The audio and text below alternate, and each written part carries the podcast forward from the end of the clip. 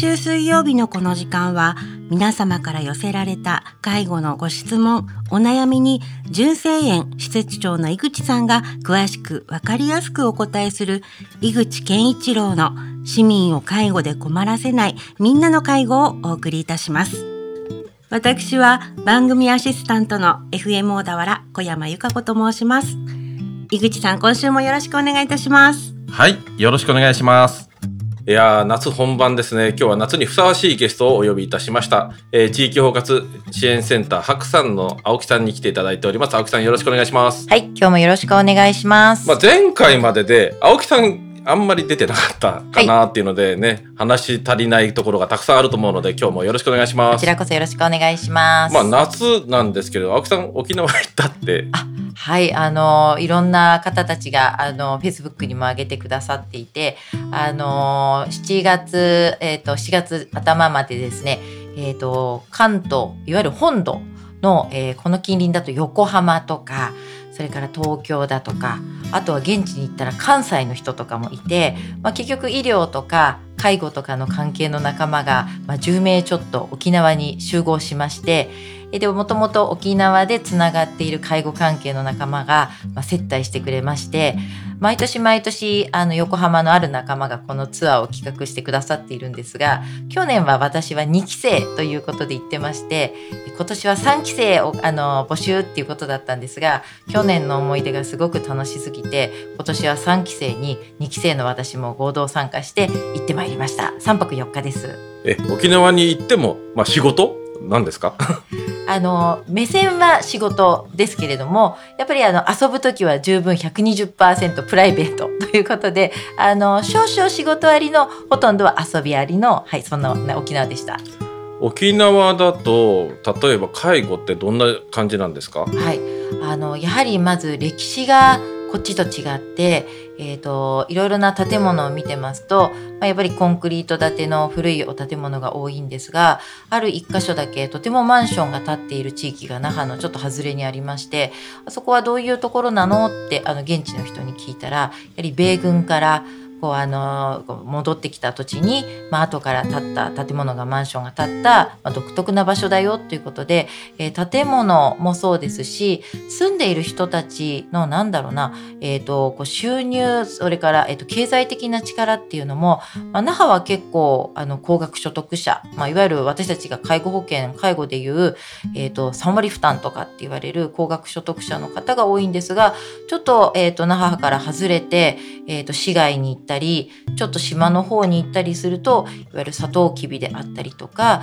あの本当にあの建築あの関係の方だったりとかで収入がなかなか安定しない方たちも多いというような現状でかなりこう小さいあの沖縄という県ではあるんですがいろいろなこう違いが国民性であったりとか歴史の背景とかがあるところだなというふうに感じています。我々神奈川県とか小田原の人だとリゾート地っていうイメージしかないですけれどもそれ以外にいろいろあるわけですね。そうですね。特にあの島の方なんかに行くと、やはりあの島での生活しか知らないような方たちもいたりとかいて、えっ、ー、と本当にこう沖縄といっても本当に一つの県としてもばらつきがすごくあるっていうようなことは感じているし、やっぱりあの食堂とかまあレストランとかお店に行ってもいろいろなそのナショナリティ国籍の方たちがいるところだなっていうのは、まあやはりあのもともと彫が深い方たちが沖縄というイメージがあるんですがそれ以外にもいろんな国の方たちが、まあこうまあ、根血っていう方は変ですがいろいろなこうナショナリティの方たちがいるところだなというのは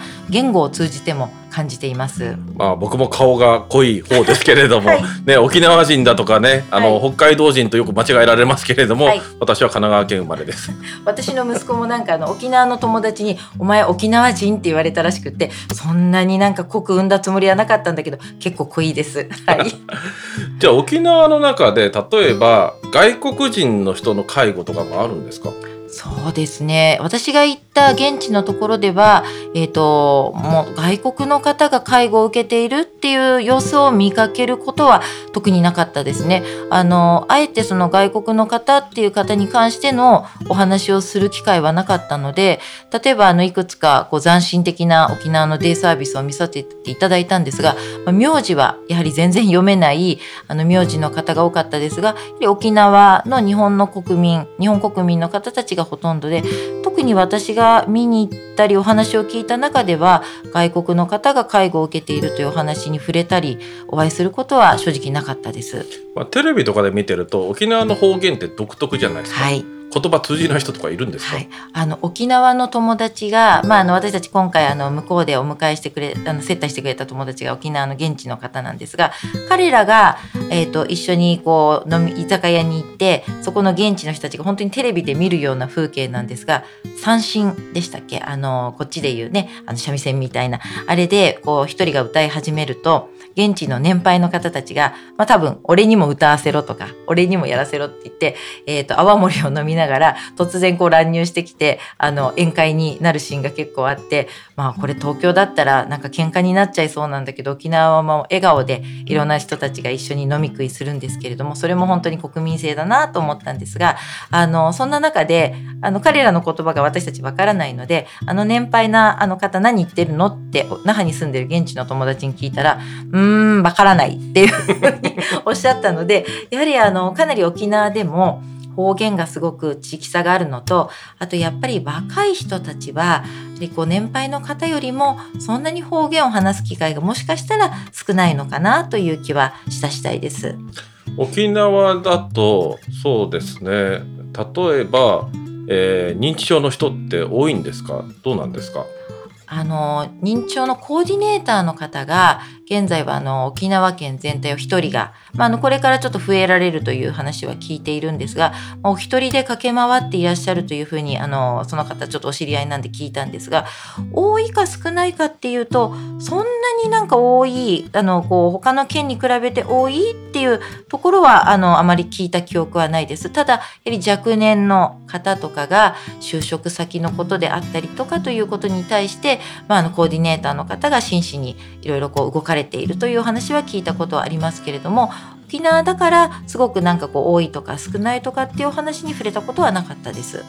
例えばねあの沖縄って我々で言うと、まあ、憧れのリゾート地じゃないですか。はい認知症があっても行ける、ね、楽しめるなんか、国コズベストスポットみたいなのあります？そうですねあのどこもあの本当に笑顔でお迎えしてくれるしあのなんだろうあの私たちがこうなんか食べ物迷っているともうこれがいいよみたいな感じで言ってくれるし道案内とかもあの多分日本人以外のさっきはあの井口さんおっしゃったようにいろんな国の方たちがいらっしゃるので多分いろいろに困られることはすごく多いんだと思うんだけど沖縄の人柄なんでしょうねあのすごくさりげなくこう手伝ってくださるのでなんかあえてあの認知症だから困るとかこういう病気だから困るっていうことはそんなになんかあのペースがすごくゆったりなんですね。あの羽田に帰ってきた時まずあの帰ってきたなと感じたのが人の動きがすごくせかせかというかすごくスピーディーなのに対して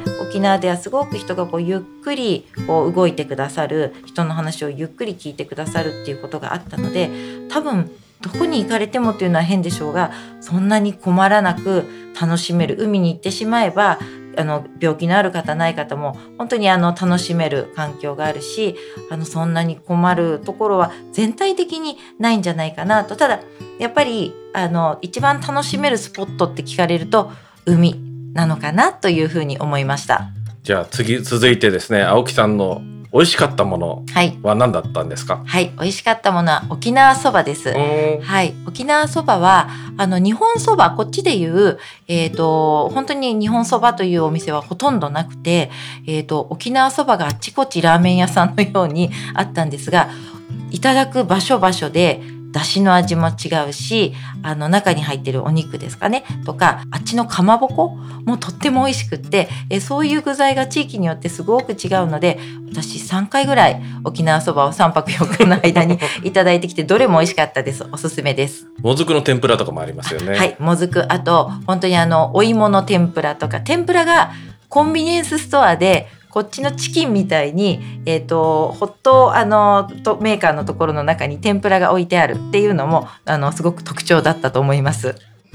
井口健一郎の市民を介護で困らせないみんなの介護では、介護に関するご質問、ご相談をお待ちしております。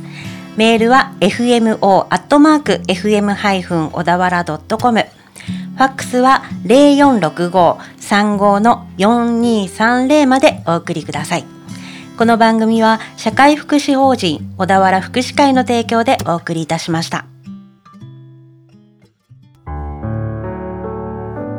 特別養護老人ホーム純正園からのお知らせです。日本の65歳以上の高齢者は3600万人。女性の4人に1人が70歳以上の時代です。そして家族の介護を隠している人はおよそ1300万人いると言われています。特別養護老人ホーム純正園では個別に介護の無料相談会を行っています。特別養護老人ホームへのご入居を考えている方、在宅介護の苦しさ、誰にも言えない悩みを抱えている方、在宅介護で仕事とプライベートの両立に悩んでいる方、純正園ではどのような相談でもお受けいたします。介護の専門家があなたの気持ちに寄り添いながら、介護が必要なご家族と暮らす生活設計を一緒に考えます。もちろんプライバシー対策は万全です。市民を介護で困らせない純正園相談室までお気軽にご連絡ください。